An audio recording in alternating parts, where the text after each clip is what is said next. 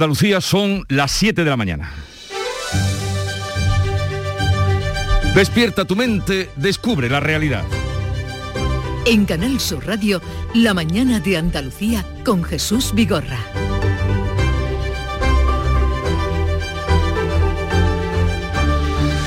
Es 1 de noviembre, estrenamos mes y amanecerá antes después del cambio de horario. Este lunes es el último día del Puente de los Santos que ha estado muy concurrido de visitantes y actividades en todas las provincias andaluzas a pesar de que por fin llegaron las lluvias. Ahora sí que sentimos el otoño. Hoy conoceremos la evolución de la pandemia con la actualización de los datos de seguimiento y contagios. En Glasgow comienza la cumbre del clima y en Roma concluyó el G20, la reunión de los líderes mundiales que han acordado poner todo su esfuerzo en frenar el calentamiento global del planeta. Ya nos dirán cómo lo piensan hacer. Enseguida les damos cuenta de estas y otras noticias, pero antes, le interesará además saberlo mucho, es la información del tiempo. Carmen Rodríguez Garzón, buenos días. ¿Qué tal? Muy buenos días, Jesús. Pues hoy van a seguir las lluvias que nos han acompañado durante todo el fin de semana. Se van a activar además a las 9 de la mañana avisos amarillos por fuertes precipitaciones en la Sierra de Cádiz, también en la subbética cordobesa y en Cazorla, Segura y los Montes de Jaén. En las costas de Almería y Granada hay también aviso, se va a activar aviso amarillo por fuerte oleaje desde las 11 de la mañana y de 10 a 6 de la tarde la comarca almeriense de Poniente por fuerte rachas de viento. En general los cielos van a estar hoy nubosos o cubiertos con lluvias que como decimos pueden ser localmente fuertes y persistentes en esas provincias, Córdoba, Jaén y Cádiz, aunque serán poco probables y de carácter débil en el litoral mediterráneo. No se descartan bancos de niebla en el interior, bajan las temperaturas en la mitad norte de la comunidad y con pocos cambios en el resto. El viento de componente oeste fuerte con rachas muy fuertes, como decimos, en el litoral de Almería y también en zonas altas del interior oriental. En Canal Sur Radio, la mañana de Andalucía con Jesús Vigorra. Noticias. Pues al margen de la lluvia, todo un acontecimiento, avanzamos otros asuntos que marcan la actualidad de este día. Recordamos que sigue hasta las 12 de la noche la operación especial de tráfico con motivo del puente de Todos los Santos. Sí, hasta la medianoche es día de vuelta, así que hay que extremar la precaución. Este domingo además ha sido un día de mucha siniestralidad en las carreteras andaluzas. Dos fallecidos y 13 heridos en cuatro accidentes de tráfico. Hoy se actualizarán los datos de la pandemia en Andalucía correspondientes al fin de semana. Los últimos se conocieron el sábado, una jornada en la que la Consejería de Salud notificaba 200 161 contagios, dos fallecidos por COVID y una tasa de incidencia ya acumulada 14 días de casi 34 casos por cada 100.000 habitantes. Y en Huelva preocupa especialmente la situación en Campo Frío. El ayuntamiento de este pueblo ha solicitado un cribado urgente a salud por el aumento de positivos. Con poco más de 700 habitantes, la tasa de incidencia está por encima de los 1.800 casos. Se han detectado 13 positivos. Y este domingo finalizaban sus contratos 8.000 de los 20.000 profesionales sanitarios de refuerzo para luchar contra la pandemia. Los sindicatos piden, insisten en que se les renueva a todos, pero el gobierno andaluz justifica la decisión en que no cuenta con fondos propios para asumir esas contrataciones, pero subraya que el total de médicos y más del 60% del personal de enfermería mantienen sus puestos. El consejero de salud precisamente comparece esta semana en el Parlamento para informar de este asunto. El presunto asesino del niño de nueve años de Lardero en La Rioja ya se encuentra de nuevo en prisión. Lo decidía el juez ante el que el presunto asesino se ha acogido a su derecho a no declarar. La familia sigue sin entender que personas como este delincuente con numerosos antecedentes y condenas se encuentre en las calles sin vigilancia. Piden que Alex sea la última víctima de estos delitos. A nuestro Alex no nos lo van a devolver, pero queremos que con esto eh, se pudra en la cárcel y que no salga jamás en la vida. No sirve decir una sentencia permanente revisable. ¿Para qué? Si he leído también que por buen comportamiento le han dado 39 permisos penitenciarios. Un caso que ha tenido un gran impacto social, se refería a él este domingo. El ministro del Interior, Fernando Grande Marlasca, asegura que, a que todas las instituciones se han atenido al principio de legalidad y que en caliente no es el mejor momento para legislar, pero desde la oposición le piden explicaciones. Y el precio de la luz será hoy de 91 euros el megavatio hora, la cifra más baja un lunes desde el 17 de agosto. Sí, pero también hay que recordar que es festivo en todo el país y que esto repercute en el precio mayorista. En cualquier caso va a ser un 15% más caro que este domingo, que ha sido de 79 euros y en comparación con el mismo día del año pasado el precio se ha encarecido un 235%, entonces se situaba en tan solo 27 euros el megavatio hora. Y ahora en unos instantes escucharemos a Pedro Sánchez hablando de la reforma laboral. Da por zanjado el conflicto entre los socios de coalición, pero no habla de derogación, sino de modificar algunas cosas. Mañana se va a reunir con la vicepresidenta Nadia Calviño y Yolanda Díaz, pero antes, hoy, tras participar en la cumbre del G20 en Roma, acude a Glasgow, la cumbre del clima de la ONU, la COP26, con ausencias destacadas como las de los presidentes de Rusia y China, que son dos de los países más contaminantes del encuentro. Se esperan acciones que ratifiquen los acuerdos de París de 2015, aunque las expectativas, como entonces, no son muy halagüeñas. Y en el Reino Unido, otra cita de interés, sobre todo para el sector turístico andaluz. Sí, nuestra tierra se promociona desde hoy en Londres, en la World Travel Market, como el mejor destino y el más seguro. El objetivo es recuperar cuanto antes el mercado británico. El presidente de la Junta, Juanma Moreno, va a inaugurar hoy el pabellón andaluz. According to 98% of people surveyed, lack of sunshine made them feel irritable. Esta que escuchan es la campaña Suntalgia o Santalgia realizada por la productora Antonio Banderas para intentar despertar el recuerdo en los turistas británicos de volver a su destino favorito, la Costa del Sol. Se muestra el contraste del mal tiempo que impera en Reino Unido con los más de 300 días de sol de la costa malagueña. Y en deportes que tenemos... Pues el Betis cayó derrotado por 3-0 en el campo del vigente campeón de Liga, el Atlético de Madrid. El Cádiz empató a uno de penalti en el descuento en casa ante el Mallorca. Hoy lunes la jornada de primera se completa con el Levante Granada, dos equipos en puestos de descenso. En segunda, derrota del Málaga en Oviedo en el tiempo de añadido por 2 a 1. Mañana martes, el Almería pone a prueba su liderato en Gijón ante el Sporting.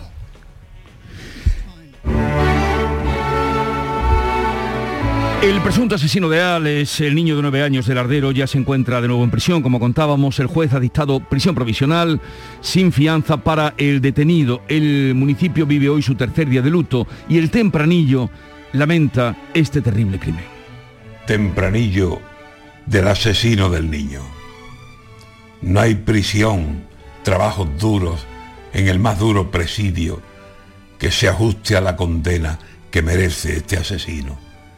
¿Qué mano le abrió la puerta si el muy criminal ha dicho que no puede reprimir matar porque ese es su instinto?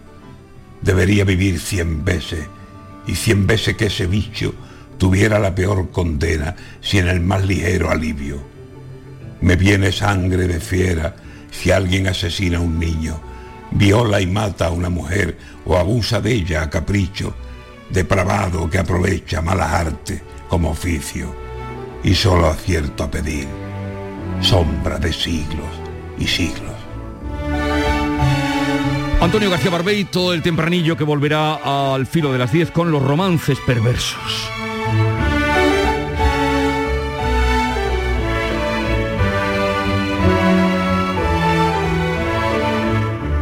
Siete, ocho minutos de la mañana, les hemos adelantado las noticias, pero vamos a ver qué adelanta en este primero de noviembre la prensa que ya ha revisado Beatriz Galeano. Buenos días. Buenos días, pues la prensa nacional hoy con un tema central en la portada, la reforma laboral, dice ABC unidos hasta el final. Sánchez valida ahora la reforma de Rajoy, salvo, entre comillas, algunas cosas, dice el mundo.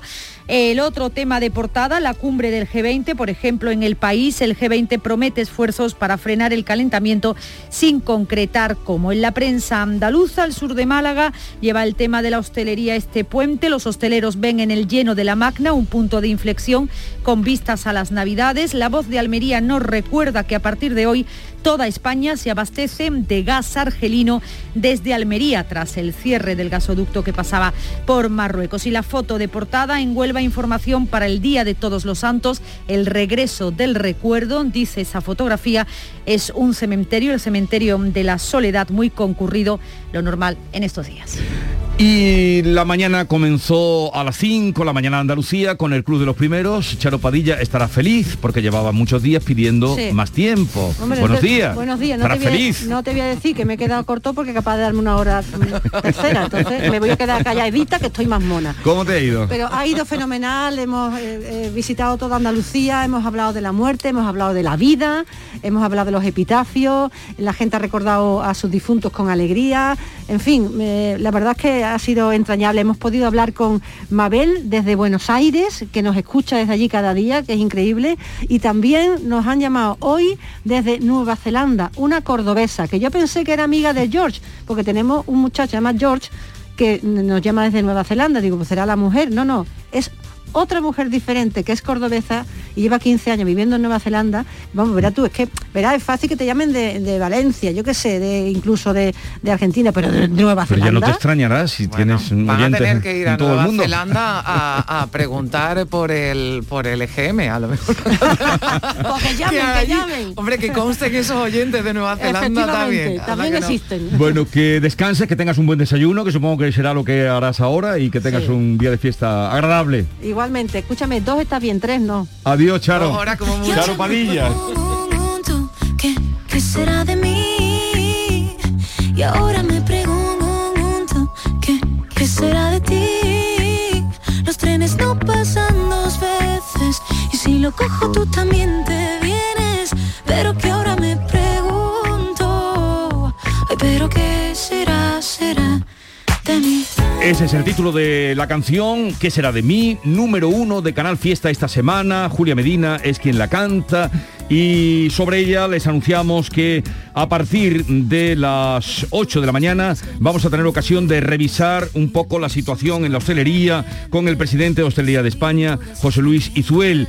También vamos a hablar con Borja Mapelli, lo hemos invitado, catedrático de Derecho Penal y Ciencias Criminólogas, para que nos hable de esta situación incomprensible, de cómo una persona como el eh, presunto asesino del niño del Ardero estaba en libertad y en libertad, en libertad no vigilada. Luego hablaremos de las vacunas. A partir de las 10 vamos a hablar con Benito Zambrano, que hoy estrena, y como suele ser tradición en él, la última película que ha hecho, Pan de limón con semilla de amapola, precisamente en su pueblo, en Lebrija. Hablaremos con él.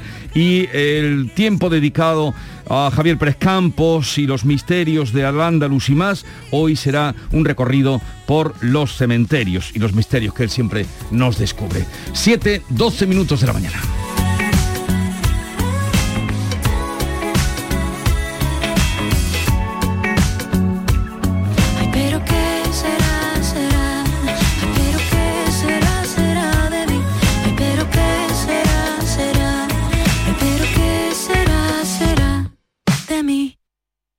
Ellos son Origen, proyectos reales que con el asesoramiento de la Red Rural Nacional han dado sus frutos.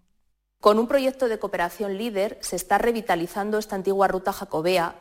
Vivía en Dublín y en una visita a mi familia descubrí lo que realmente quería ser. Y hoy sigo la tradición familiar innovando en el sector primario y mirando al futuro con optimismo. Hace unos años, desde Ribarroya de Ebre, nació el primer espacio de coworking del entorno rural catalán. Surge de la cooperación entre los grupos de acción local de Cataluña. Hoy con la tecnología LIDAR se han inventariado los bosques de La Rioja de una forma rápida y eficaz. Todo gracias a los programas de desarrollo rural. Nuestro horizonte mundial seguiremos uniendo ciencia y desarrollo para alcanzarlo. Red Rural Nacional, Ministerio de Agricultura, Pesca y Alimentación, Gobierno de España. En Canal Sur Radio, La mañana de Andalucía con Jesús Vigorra. Vamos a contarles la actualidad de este día. La Agencia Estatal de Meteorología activa desde las 9 de la mañana y hasta el final del día el aviso amarillo por lluvias intensas en las provincias de Cádiz, Córdoba y Jaén. Carmen Rodríguez. Sí, concretamente en la Sierra Gaditana de Grazalema, en la subbética cordobesa y en Cazorla, Segura y los montes de Jaén. En las costas de Almería y Granada hay aviso también amarillo por fuerte oleaje desde las 11 de la mañana y de 10 a 6 de la tarde en la comarca almeriense de Poniente por fuertes rachas de viento. El tren de borrascas o sucesión de temporales que está atravesando la península ibérica está dejando precipitaciones abundantes. En el caso de Andalucía, donde más agua ha caído este fin de semana ha sido en Grazalema, en la Sierra Gaditana, el lugar donde más llueve de España, como recordaba Javier García, que es el alcalde de la localidad. Desde el viernes por, la noche, que comenzó a llover poco antes de, la medianoche, ya casi oscilamos eh, los 250 litros. Eh, estamos hablando de una de esas típicas borrascas que con vientos del oeste se meten y dejan mucha lluvia en Grazalema. Ahora sí que podemos decir que el otoño ya está aquí. Esta próxima medianoche se cierra la operación especial de la DGT, la que puso en marcha el viernes con motivo del puente de Todos los Santos. Beatriz Galeano. Durante estos días se habrán producido por las carreteras españolas 5 millones y medio de desplazamientos, el 20% de ellos en Andalucía. Este domingo ha sido un día de mucha siniestralidad en las carreteras de nuestra comunidad, con dos fallecidos y tres heridos en cuatro accidentes. En Pizarra, en Málaga, una persona ha muerto y cuatro han resultado heridas, mientras que en Níjar, en Almería, Una colisión múltiple con cuatro coches se ha saldado con seis heridos que han tenido que ser hospitalizados. Otro conductor ha perdido la vida al salirse de la carretera en la 4 en Jerez y en Lucena en Córdoba. Hay tres heridos más al salirse de la vía el vehículo en el que viajaban. Todavía queda quien a esta hora celebra la noche de Halloween, ya hemos visto algunas señales cuando veníamos al estudio de radio, se han multiplicado las fiestas, aunque este año también se ha notado un mayor control y vigilancia por parte de las policías locales. El objetivo, intentar que se cumplan las medidas anti-COVID en la que es la primera noche de Halloween desde la pandemia. En las principales ciudades había organizadas numerosas fiestas. Olga Moya. La vigilancia no se ha centrado solo en la noche de Halloween, sino en todo el fin de semana. De hecho, en Sevilla la policía ha desalojado a 477 personas del interior de dos discotecas que celebraban ya estas fiestas en la noche del sábado y en las que detectaron irregularidades graves. como decimos, una de esas discotecas estaba ubicada en la Alameda de Hércules, en el centro de Sevilla, desalojada por incumplir las medidas de seguridad. Había 193 personas. Además, las tres salidas de emergencias disponibles estaban cerradas con pestillo. En la zona de Nervión, los agentes ordenaban el desalojo de otras 284 personas del interior de una discoteca donde se incumplían las medidas anti-COVID. Hoy se actualizarán los datos de la pandemia en Andalucía correspondientes al fin de semana. Sí, los últimos se conocieron el sábado, jornada en la que la Consejería de Salud notificaba 261 contagios y dos fallecidos por COVID, una tasa de incidencia acumulada a 14 días de 33,9 casos, casi 34 por cada 100.000 habitantes. El alcalde de Málaga, Francisco de la Torre, ha valorado este domingo que los indicadores de coronavirus están estabilizados y en números moderados, pero también incidía en que es responsabilidad de todos mantenerlos y evitar que crezcan. Usar la mascarilla me parece muy práctico en espacios cerrados sobre todo, en espacios abiertos si hay mucha gente, si hay aglomeración de gente y no hubiera la distancia adecuada, ¿no? Procurar respetar la distancia, usar mascarilla, son recomendaciones muy prácticas que sé que la autoridad sanitaria hace siempre. Las hago mía también. En Huelva preocupa especialmente la situación en Campo Frío. El ayuntamiento ha solicitado un cribado urgente a salud por el aumento de positivos en este municipio de poco más de 700 habitantes. La tasa de incidencia se sitúa por encima de los 1.800 casos tras detectarse 13 positivos. Se han cerrado espacios públicos y se han anulado actividades, como explica la alcaldesa Mercedes López. El ayuntamiento ha cerrado todos los locales públicos como la Casa de la Juventud, la biblioteca, eh, Guadalinfo, hemos suspendido algunas actividades culturales que teníamos, la fiesta de Halloween, hemos cerrado los parques municipales, los polideportivos. La alcaldesa de Campofrío, en la que escuchábamos Mercedes López, con la que hablaremos después de las 8. La dosis de refuerzo a los mayores de 70 años eleva a 157.000 las vacunas anti-COVID inoculadas durante la última semana, 38.000 más que la anterior. En total, Andalucía lleva administradas más de 13.200.000 dosis. De esta forma, 6.700.000 andaluces cuentan ya con la pauta completa, es decir, el 80% de la población.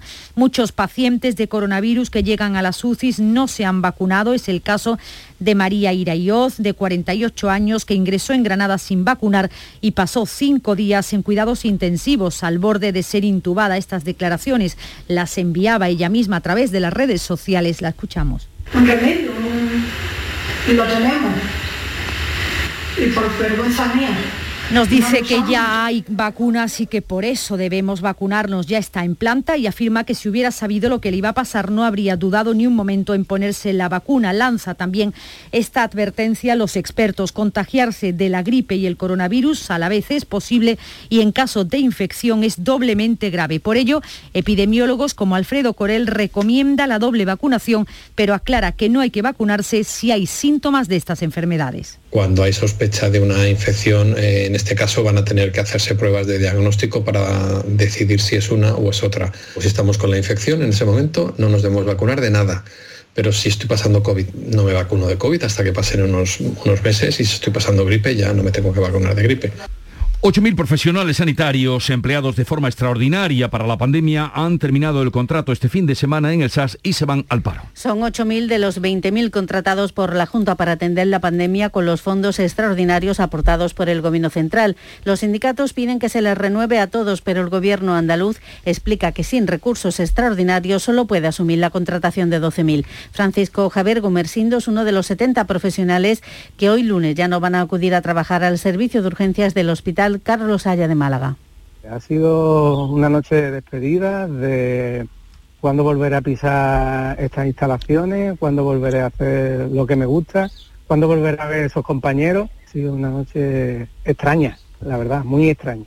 El consejero de Salud, Jesús Aguirre, comparece esta semana en el Parlamento andaluz para dar cuenta de la renovación de los contratos del personal sanitario de refuerzo contra el coronavirus a petición de los grupos popular y socialista. Almería, Córdoba, Málaga y Sevilla han acogido este domingo los primeros exámenes de las oposiciones del Servicio Andaluz de Salud, una oferta de empleo público de más de 15.500 plazas para las que se han inscrito más de 77.000 aspirantes. Sí, les ha tocado el turno a los aspirantes a las 1.400 plazas de facultativos especialistas y a los 25 de epidemia epidemiólogos de atención primaria. Primeros exámenes de una oferta de empleo público de más de 15.000 plazas, fruto de aglutinar los últimos cuatro años, como explica la directora de personal del SAS, Pilar Bartolomé. Esta es una oferta pública de empleo que se produce después de la resolución de las anteriores que llevábamos esperando desde el 2013 y que la hemos resuelto y ahora hacemos la convocatoria de las del 2018 a 2021 lo que supone convocar esas 15.541 plazas.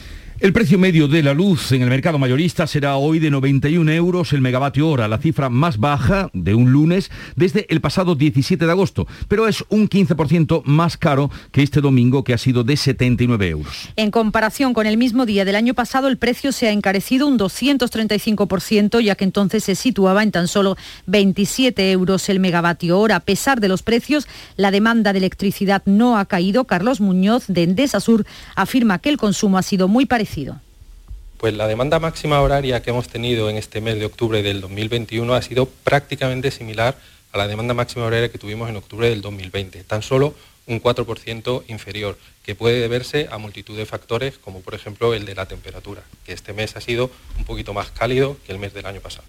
Entre tanto, España ya hace frente al apagón del gasoducto del Magreb con reservas suficientes para 40 días. Recordamos que Argelia ha cerrado esta conducción coincidiendo con el final del contrato de explotación y una vez que ha suspendido las relaciones diplomáticas con Marruecos. El presunto asesino de Alex, el niño de nueve años del municipio riojano de Lardero, ya se encuentra de nuevo en prisión. El juez ha dictado prisión provisional comunicada sin fianza para el detenido que se ha acogido a no declarar. El municipio vive hoy su tercer día de luto oficial. Ayer quiso mostrar de nuevo su repulsa por este crimen. El Partido Popular y Ciudadanos han pedido explicaciones al ministro de Interior, Fernando Grande Marlasca, quien aseguraba que todas las instituciones se han atenido al principio de legalidad.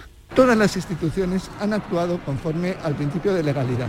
Por eso me parece temerario que sin información y a primera hora y simplemente se utilice desde un punto de vista partidista una tragedia humana tan importante abandonemos por favor ese carácter o ese talante en la política española. Vamos con otro asunto. Pedro Sánchez ya no habla de derogación de la reforma laboral. Dice el presidente que hay que reconstruir algunas cosas de la norma aprobada por el Partido Popular en 2012. Lo importante, según el jefe del Ejecutivo, es que haya consenso con los agentes sociales para cambiar la reforma, un asunto que ha provocado graves tensiones en el seno del gobierno de coalición, pero que Sánchez ya da por zanjadas. Es que este gobierno tiene ambición por hacer avanzar a nuestro país y por hacer frente a unos retos que son formidables, como es el de reindustrializar nuestro país, el de modernizar nuestro modelo productivo y el de actualizar nuestras normas laborales.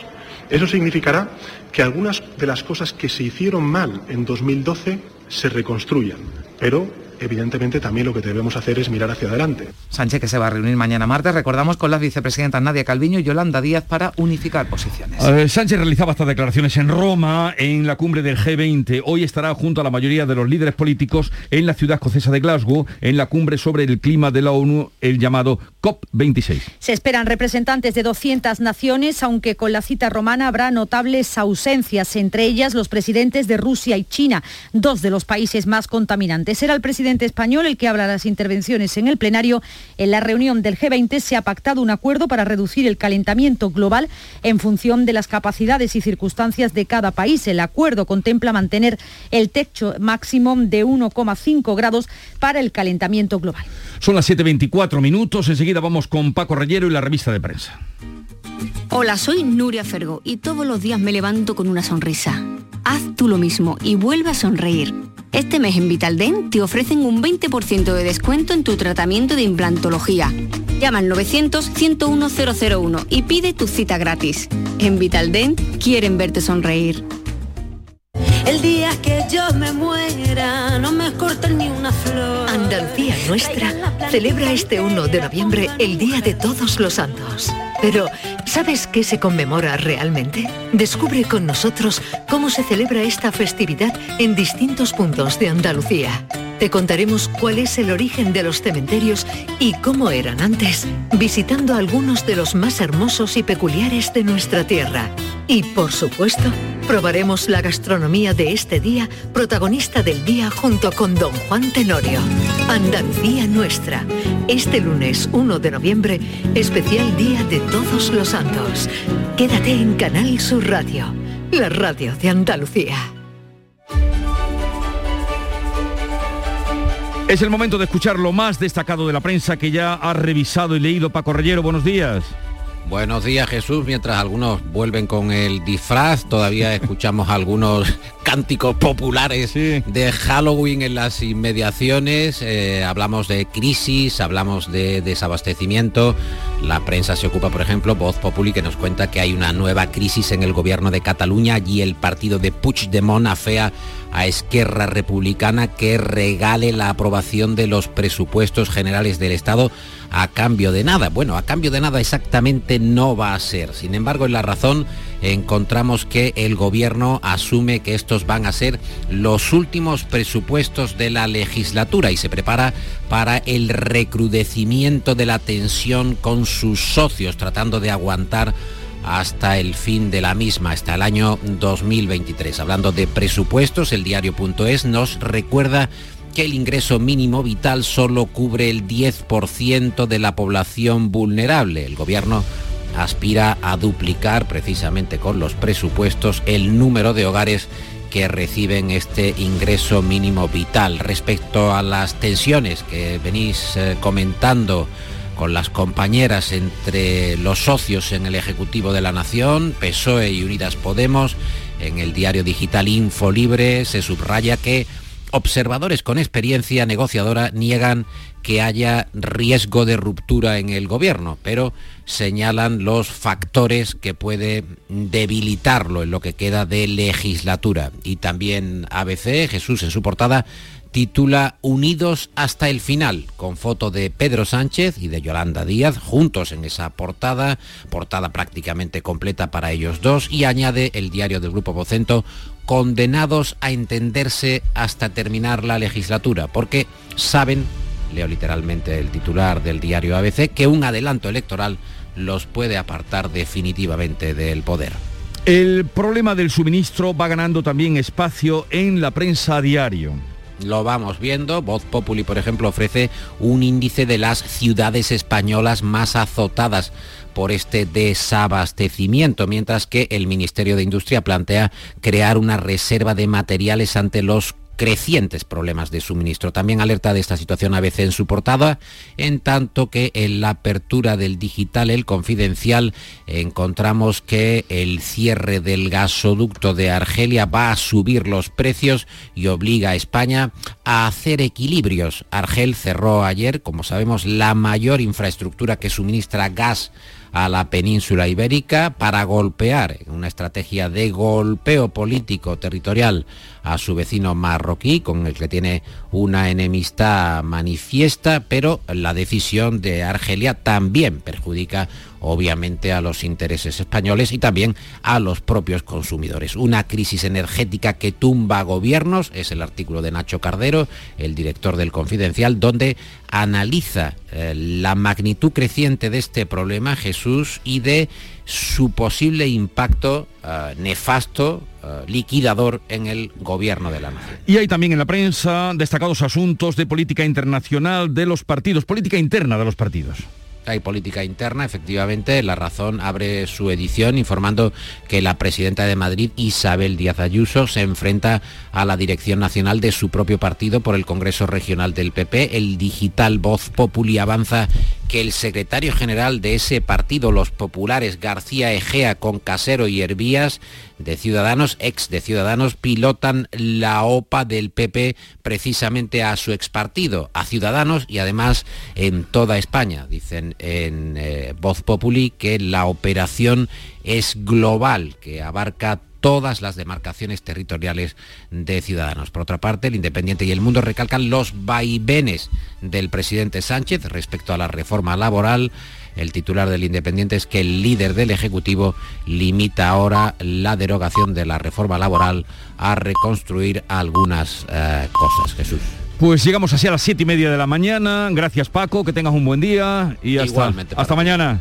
Hasta mañana. Adiós.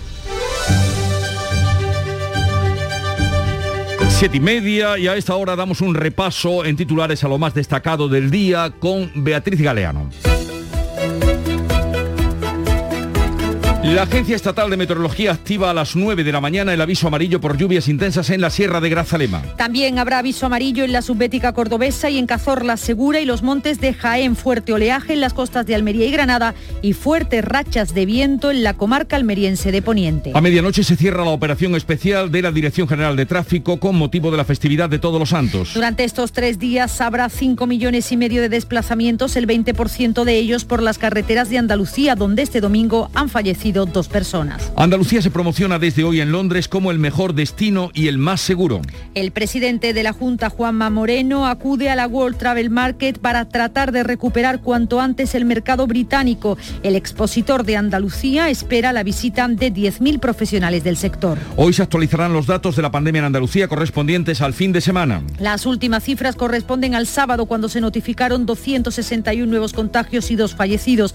La incidencia acumulada es de casi 34 casos por cada 100.000 habitantes. La dosis de refuerzo a los mayores de 70 años eleva a 157.000 las vacunas inoculadas durante la última semana. Ya se han administrado 13.200.000 dosis, el 80% de los andaluces cuentan ya con la pauta completa. El consejero de Salud comparece esta semana en el Parlamento para informar sobre la renovación de sanitarios contratados durante la pandemia. 8.000 profesionales han terminado contrato este fin de semana y se van al paro. Los sindicatos piden que se les renueve como se ha hecho con los otros 12.000 contratados. España tiene reservas de gas para varios meses a pesar de la clausura del gasoducto del Magreb. Enagas afirma que no hay indicios objetivos de falta de suministro este invierno. Noviembre comienza con un 65% más de gas licuado en los tanques y hasta marzo se han reservado 136 descargas en los puertos españoles para buques metaneros. Comienza hoy en la ciudad escocesa de Glasgow la cumbre sobre el clima de la ONU.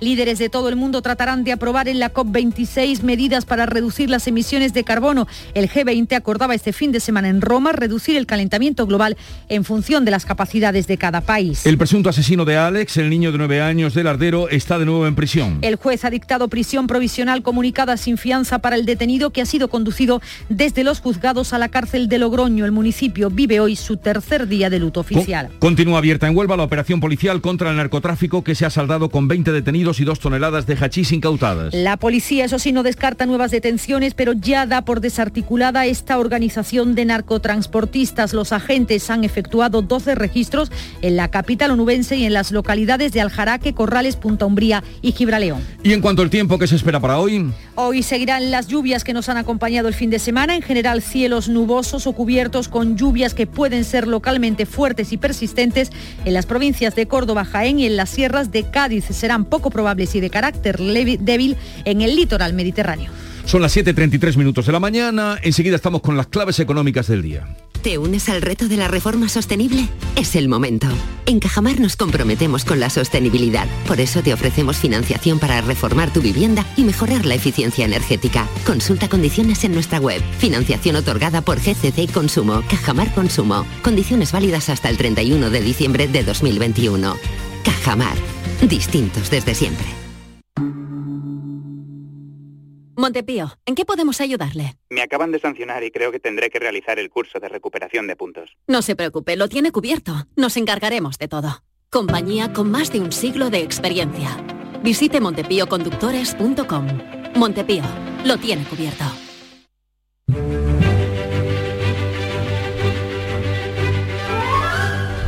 Y antes de ir a las claves económicas del día, recordamos una festividad que hoy es imborrable en quienes disfrutan de este día y en quienes trabajamos también. Hoy es la fiesta de todos los santos, festividad de todas aquellas personas anónimas que ya son santos. Ese es el sentido de esta fiesta que en cambio lleva eh, a las visitas a los cementerios, aunque es mañana el Día de los Difuntos. Tal día como hoy, 1 de noviembre de 1755, un gran terremoto en Lisboa, seguido de un tsunami, arrasó el litoral atlántico de la península ibérica y de Marruecos. Las muertes se estimaron en unas 100.000 personas y quedó destruida la mayor parte de la capital de Portugal. Ustedes habrán oído nombrar, eh, aludir al terremoto de Lisboa, pues ocurrió un 1 de noviembre, tal día como hoy, del año 1755. Y fue un día como hoy, de 2003, cuando la Casa Real Española anunciaba el compromiso matrimonial del príncipe de Asturias, Felipe de Borbón, con la periodista Leticia Ortiz Rocasolano. Rocasolano. 2003. Ya ha pasado tiempo. Las claves económicas con Paco Bocero. Paco, buenos días. Buenos días, ¿qué pasa Jesús? ¿Qué tal? Eh, Pues aquí atentos a lo que tú nos traigas en este lunes festivo y comienzo de mes. Ya estamos en noviembre, eh, nos acercamos a final de año y qué panorama económico más complicado tenemos. Pues sí, así es. Nos acercamos a final de año y las perspectivas de cierre eh, se están complicando y lo han hecho en octubre bastante más de lo que se había previsto. La realidad es que las dos últimas semanas han venido a decir con mucha claridad que el rebote económico está siendo más lento y difícil de lo esperable y dibuja ante nosotros un horizonte con muchas incógnitas. Esta no es una visión pesimista, ¿eh? sino todo lo contrario, es una situación que exige mucho realismo para entender las circunstancias y que no cometamos errores de cara a un futuro próximo. Por ejemplo, para que no se repita lo que nos ocurrió en la anterior crisis, que una lectura errónea y tardía nos obligó a pasar por un trance muy difícil que se hubiera podido amortiguar más de lo que creemos. Hombre, hoy el punto de partida es mucho mejor, porque entre otras cosas tenemos la cobertura del BCE, con una presidenta como Christine Lagarde determinada a no cometer tampoco los enormes fallos de su compatriota Jean-Claude Trichet, también por entonces, y una eurozona que políticamente está menos escorada hacia el norte que en 2010.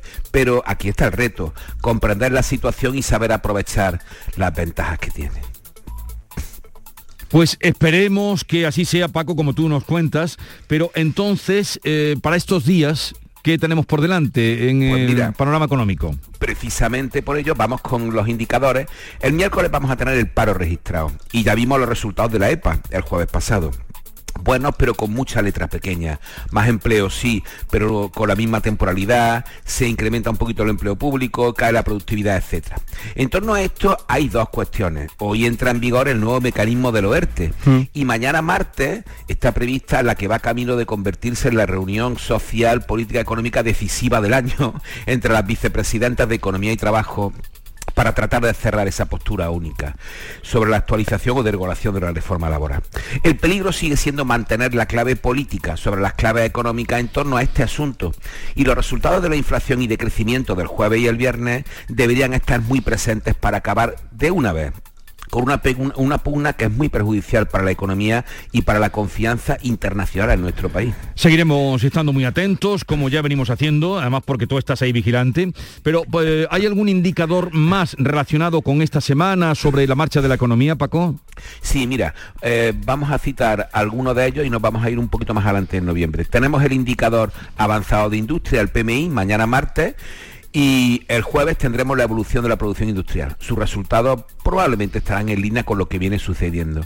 Eh, y nos vamos a adelantar con esas fechas que te comentaba. La semana que viene tendremos reunión del Eurogrupo de los ministros de Economía, el ECOFIN, y seguramente habrá alguna lectura de la situación en el conjunto de la eurozona y las perspectivas que, que nos quedan de aquí a pocas semanas. Y a finales de mes vamos a ver con las citas de rebajas de los célebres Black Friday y Cyber Monday, esos dos palabras eh, esas dos palabras expresiones norteamericanas sobre consumo, vamos a tener una primera idea de cómo pueden evolucionar las ventas cara a la Navidad, ya que el consumo está ahora mismo a la espera de acontecimientos. Y como hoy es festivo, mm, le hemos pedido a Paco que nos traiga una clave musical.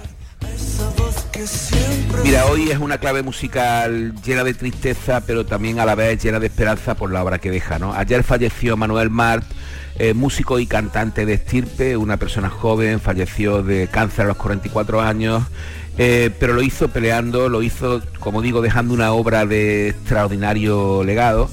eh, y además hace unos pocos días presentaba su trabajo prácticamente póstumo. Y esta canción se llama A pesar, una canción preciosa. Así que le deseamos, le deseamos lo mejor en su vida.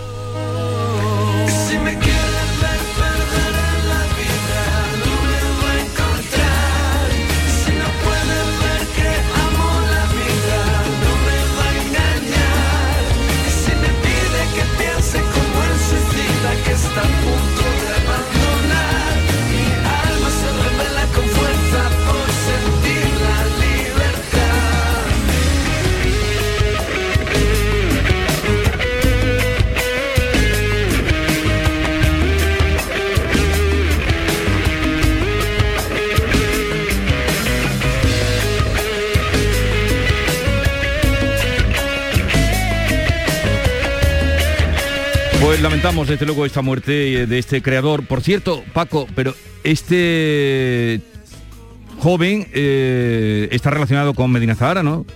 Exacto, era el hijo de Manuel Martínez, De Martínez. de, Me- de Medina Zara, exactamente. Vaya, pues. y, y ya te digo, en Córdoba ha sido, en Córdoba, y bueno, y no solamente en Córdoba, en Ya. Andalucía y en, y en el Sí, conjunto de sí, España, sí. en la escena ha sido una, es una pérdida bastante grande, por eso que la tierra se te, te- le sea leve y, y que nos quedemos con el legado de sus canciones, que y a son magníficas. Y a Manolo Martínez.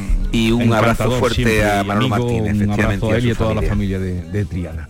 Un abrazo, Paco, que tengas un buen día y mañana te espero.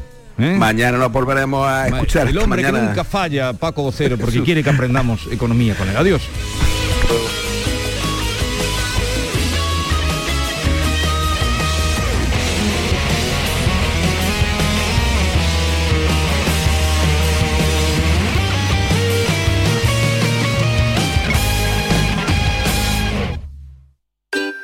Pipas Reyes son las pipas de siempre. Ahora encontrarás tus pipas Reyes más grandes, con más aroma, con más sabor y más duraderas. Tradición e innovación para traerte tus mejores pipas Reyes. Las del paquete rojo, tus pipas de siempre.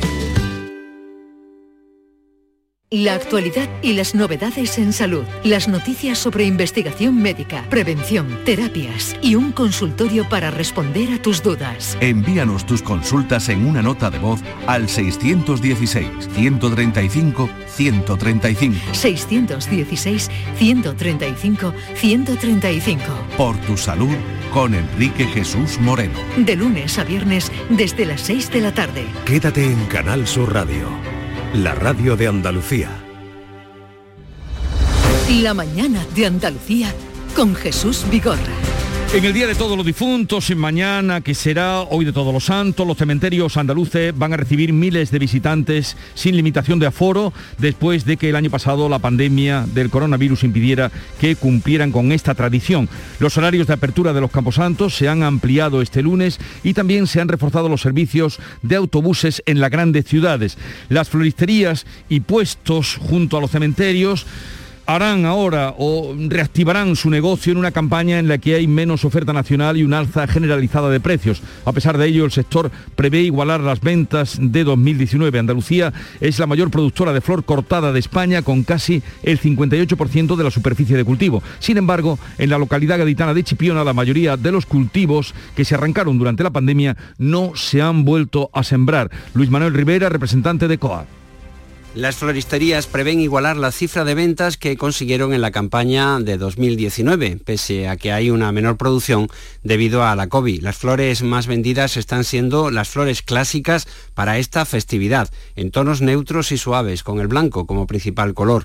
Muchas vienen de Ecuador y Colombia. Ángel Navarro, de la floristería Los Rosales María Olmedo, de Jerez. Estamos recurriendo a proveedores de fuera, la verdad es que sí. Se nota un poco, eh, con respecto a otros años, un aumento, lógicamente después de este año que hemos estado ahí de parón, pero la mayoría son clientes fieles que, que nos conocen. En Chipiona, casi el 50% de los cultivos se arrancaron en los meses de confinamiento y la mayoría no volvió a sembrar ante la incertidumbre sanitaria. Luis Manuel Rivera, representante de COA. Este año se han vendido todas las flores, es más, están faltando flor. Nos hemos quedado cortos porque porque de 350 hectáreas aproximadamente que había aquí en la costa noroeste, se ha quedado eh, en la mitad. Andalucía es la principal comunidad autónoma productora de flor cortada a nivel nacional, con casi el 58% de la superficie de cultivo.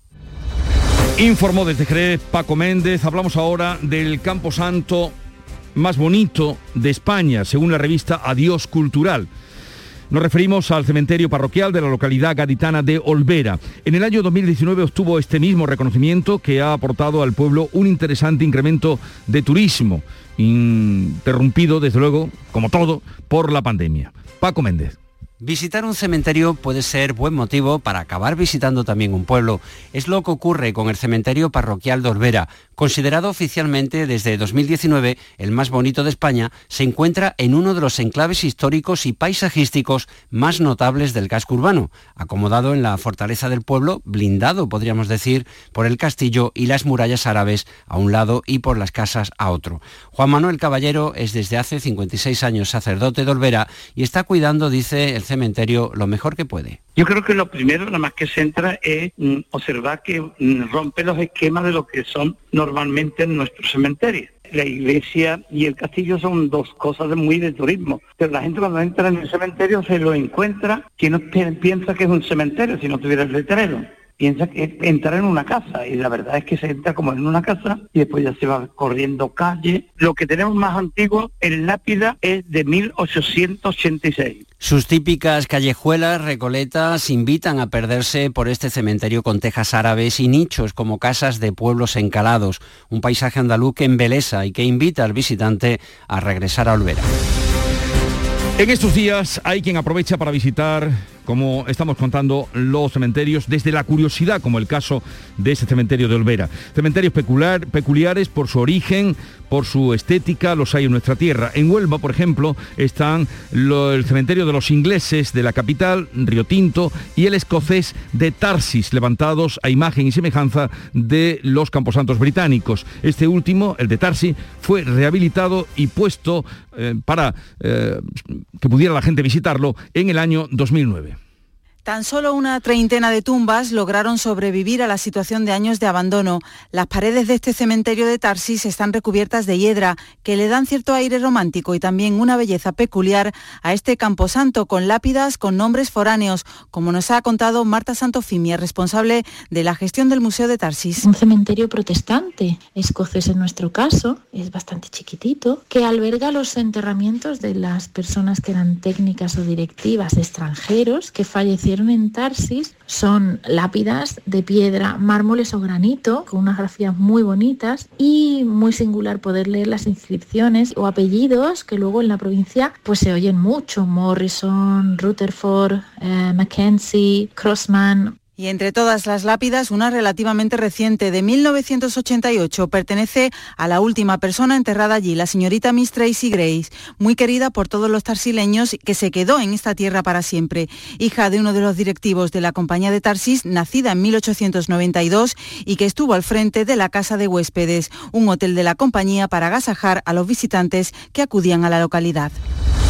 Hoy también queremos hablarles de las funerarias y de cómo cada día ofrecen servicios que van mucho más allá de las flores, de la urna, de la cremación o del entierro. Es el caso de una funeraria de Úbeda que ofrece convertir en diamantes las cenizas de nuestros seres queridos. Beatriz Mateas. Nuestro cuerpo contiene un 18% de carbono, mientras que los diamantes son carbono puro.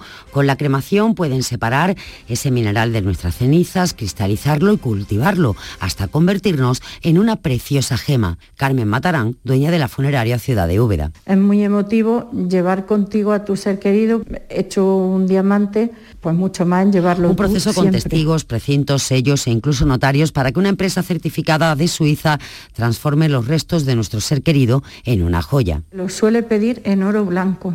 Puede ser una sortija, puede ser pendiente o colgante, pero también puede ser que dejen el diamante en bruto. Tiene que ser desde 250 gramos de ceniza y 10 gramos de pelo. No es necesaria la cremación, también se puede hacer con pelo. Su valor final, 3.000 euros el quilate, el precio que ya muchos pagan en esa incansable búsqueda de, como dice la canción, que nuestro ser querido, como el diamante, lo sea para siempre. Una situación insólita. En Huelva, los robos de castañas en la Sierra de Aracena y Picos de Aroche se han incrementado. Cada año se llevan, oigan esta cifra, 100.000 kilos. Bien en robos organizados o por los visitantes, digámosle domingueros, que acuden a recorrer los castañares. Es un 10% de la producción. El sector ha dado la voz de alarma y así lo contaba Luis Márquez, productor de castañas de Galaroza. Si tú le añades a que tienes una cosecha pequeña y siguen robando, pues el, que viene a robar se lleva siempre las castañas, haya o no haya. Y con un agravante que siempre el que viene a robar, si hay un montón de castañas, siempre se lleva la mejor. Pues háganse ustedes cuenta de que una castaña y otra y tres y cinco por allí eh, es un perjuicio y un roto en estos productores que esperan recoger la cosecha y se encuentran con esa situación. Y hoy se cumplen nueve años de la tragedia ocurrida en el Madrid Arena en una noche de Halloween. Una avalancha en el pabellón que le costó la vida a cinco jóvenes y que dejó al descubierto las múltiples irregularidades de la empresa promotora con el exceso de aforo y con todos los desperfectos que se podrían contener en una concentración así. Guillermo Polo. Madrugada del 31 de octubre de 2012, el pabellón Madrid Arena, con capacidad para 10.000 personas, acoge una macrofiesta de Halloween con el DJ Steve Aoki como principal atracción. Se han vendido más de 16.600 entradas. Las puertas de acceso son insuficientes para acoger a todos los jóvenes que quieren acceder al interior. La apertura de un portón de carga es utilizado por miles de ellos. Se saturan la pista central y los pasillos de evacuación. En torno a las 4 de la madrugada se produce una avalancha y se desata la tragedia. Hola, mira, aquí en la sala Arena Madrid hay una niña que se está muriendo, ¿vale? Se está muriendo, le está haciendo boca a boca gente que no sabe, no hay seguridad ni nada. Hola, soy el Sierra, tengo otro 3-1 ahora mismo dentro del recinto. Otro 3-1. Esa misma noche morían en el recinto Rocío, Cristina y Katia, todas ellas de 18 años de edad. Belén de 17 y María Teresa de 20 lo hicieron en el hospital una y cuatro semanas más tarde respectivamente. Otras 29 personas resultaron heridas de diversa consideración. Se tardó casi media hora en rescatar a los atrapados. Sus testimonios se repiten. Y al lado había una chica y empezó a dejar de respirar. Y dijo, no puedo más, no puedo más, dile a mi padre que le quiero. Y de repente dejó de hablar. Ayudo yo a gente que tengo a mi lado al final a, a prácticamente a respirar, que incluso a mí me tienen que ayudar también. Ella gritando, me muero, tal, no puedo respirar, tal. Y me puse a rezar y me quedé inconsciente. A raíz de este suceso salieron a la luz múltiples irregularidades de la empresa promotora de la macrofiesta, Diviert, y también del Ayuntamiento de Madrid. El juicio posterior determinó que el sobreaforo de unas 6.000 personas y la falta de medidas de seguridad propiciaron la avalancha mortal. El dueño de la empresa promotora, Miguel Ángel Flores, y otras cinco personas, entre ellas el responsable de la empresa municipal de la que dependía el Madrid Arena y el responsable sanitario del recinto, fueron condenados a penas de entre uno y cuatro años de prisión por un delito de homicidio por imprudencia. Pues eso ocurrió hace nueve años en una noche de Halloween. Y este fin de semana ha tenido sabor cofrade en Sevilla y en Málaga. La Magna, esa gran procesión, ha mostrado su esplendor por las calles de Málaga con 16 imágenes y en Sevilla el mal tiempo condicionó la procesión del Gran Poder en la Santa Misión que le lleva a cabo por varios barrios, los más pobres, más desfavorecidos de Sevilla, pero al final pudo hacerse, aunque con un recorrido más corto. En Canal Sur Radio, el presidente de la patronal andaluza, Javier González de Lara, ha valorado la celebración de acontecimientos religiosos como estos. Sirven para recuperar en parte la actividad de sectores como el de la hostelería, especialmente castigado por la pandemia más acertado, menos acertado, pero no sabes cuándo abre. Nos llamaban los empresarios en ese momento tan difícil, decían, ¿qué hago con mi negocio? Y claro, no tenías respuestas que darle. Al menos esto es un bálsamo, es un pequeño, eh, una pequeña oportunidad para recuperarse de las pérdidas que se han tenido tan enormes. ¿no? Sobre todo un golpe de, un golpe de ilusión.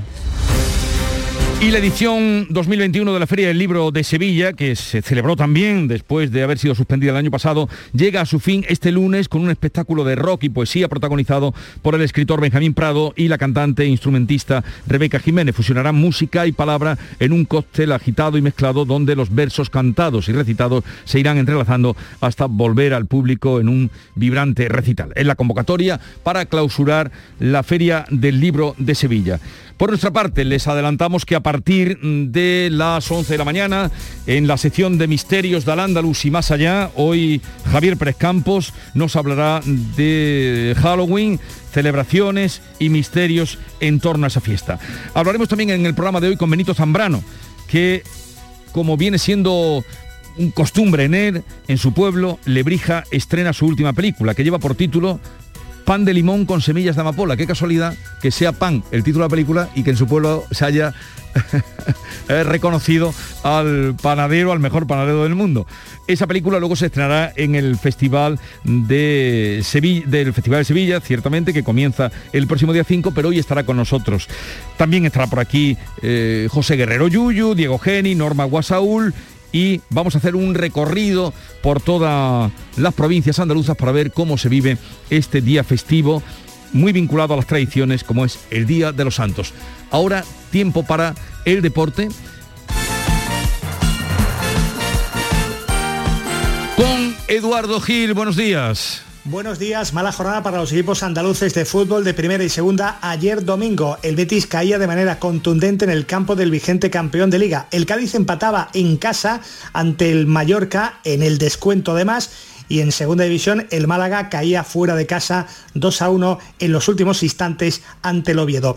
El Betis recibió un barrapalo, una durísima derrota en el Wanda Metropolitano 3 a 0 le ganó el Atlético de Madrid. El Betis apenas duró en el terreno de juego 10 minutos en los que quiso hacerse con el mando del partido hasta que el Atlético se sobrepuso y llegaron los goles en el primer tiempo de Carrasco Petzela en propia puerta en la segunda mitad y el 3-0 final de Joao Félix. Pellegrini insiste en que la derrota es demasiado dura. Principalmente creo que no, eh, no vimos a un Betis tan tan malo como refleja el marcador. Le vuelvo a reiterar, el segundo tiempo tuvimos 15 o 20 minutos hasta el autogol que dominamos otra vez el control del partido y tuvimos ocasiones para, empatarlo.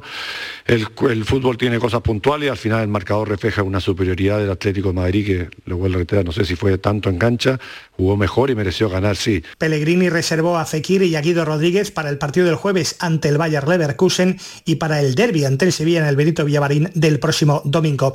Ayer también a la hora de la comida, en el almuerzo, el Cádiz empataba ante el Mallorca en el nuevo Mirandilla, en el antiguo Carranza a uno. El gol de Papá era igualado tan solo de penalti en el descuento por Álvaro Negredo. Ese punto le permite al equipo de Cervera mantenerse fuera del descenso momentáneamente. Anímicamente nosotros, mientras estemos en esa situación, no somos un equipo acostumbrado y no vivimos tranquilos, nos, cuesta y eso se ve en el día a día, pero nosotros necesitamos ganar, empatando, empatando algún partido te puedes acercar, pero lo normal es que empatando, empatando la, brecha se haga mucho más, más grande. A pesar de pinchar ante el Atleti Bilbao en el derbi vasco, la Real Sociedad se mantiene líder en solitario con 25 puntos, uno más que Real Madrid y Sevilla. Hoy turno para el Granada para acabar esta jornada en primera división en el campo del Levante, en el C de Valencia, intentará el equipo de Robert Moreno salir del descenso el antepenúltimo con 8 puntos, el Granada se enfrenta al penúltimo, al equipo levantinista. Y el técnico lo que quiere es revertir los pitos de la semana anterior. Pues es un partido complicado contra un equipo que,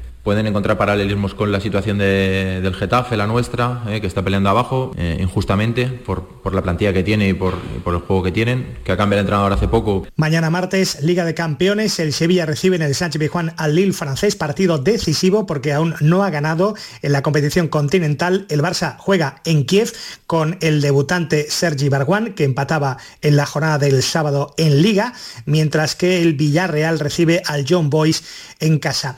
En segunda división, el Málaga caía fuera de casa. Lo hizo en el Tartiere, donde lleva 30 años sin ganar. Real Oviedo 2, ambos de Borja Bastón, Málaga 1 y fue en el descuento. Sigue la racha sin ganar fuera de casa. Juan Carlos Tirado. No perdía el conjunto blanquiazul desde el pasado 27 de septiembre en la jornada 7 en Gijón y tuvo que ser en un partido que pudo ganar si no lo hubieran evitado los palos en sendas jugadas de Aitán y Antoñín. Al final, en el tiempo de prolongación, un nuevo desajuste defensivo propició el gol de Borja Bastón. El exmalaguista fue el autor de los dos tantos del equipo asturiano. La derrota en Oviedo obliga al Málaga a ganar el próximo jueves en la Rosaleda. Recibirá a las nueve y cuarto de la noche a la Real Sociedad B. Y ya para mañana martes el Almería va a jugar en el Molinón ante el Sporting de Gijón, un equipo que va sexto a seis de la Almería, que tras su victoria el lunes es líder destacado con cinco puntos de ventaja respecto al tercer clasificado. Una de las alegrías andaluzas el fin de semana en la Liga ACB, el triunfo del COSUR Betis de Joan Plaza, que ganaba en Valencia 81-84. Bueno, ganar aquí y habla alguien que ha vivido aquí grandes noches ¿no? y muy bonitas, eh, es muy difícil pero es cierto que llevamos ya unas semanas mereciendo una alegría de este tipo. También el fin de semana en la Liga ACB, Unicaja caía en Andorra. Hoy lunes se enfrenta en la Champions Basket League al Dijon francés en el Martín Carpena.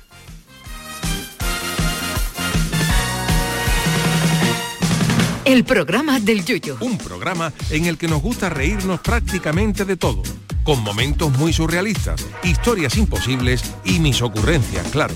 El programa del Yuyo. Disfruta del lado amable de la vida. De lunes a jueves desde las 10 de la noche. Quédate en Canal Sur Radio, la radio de Andalucía.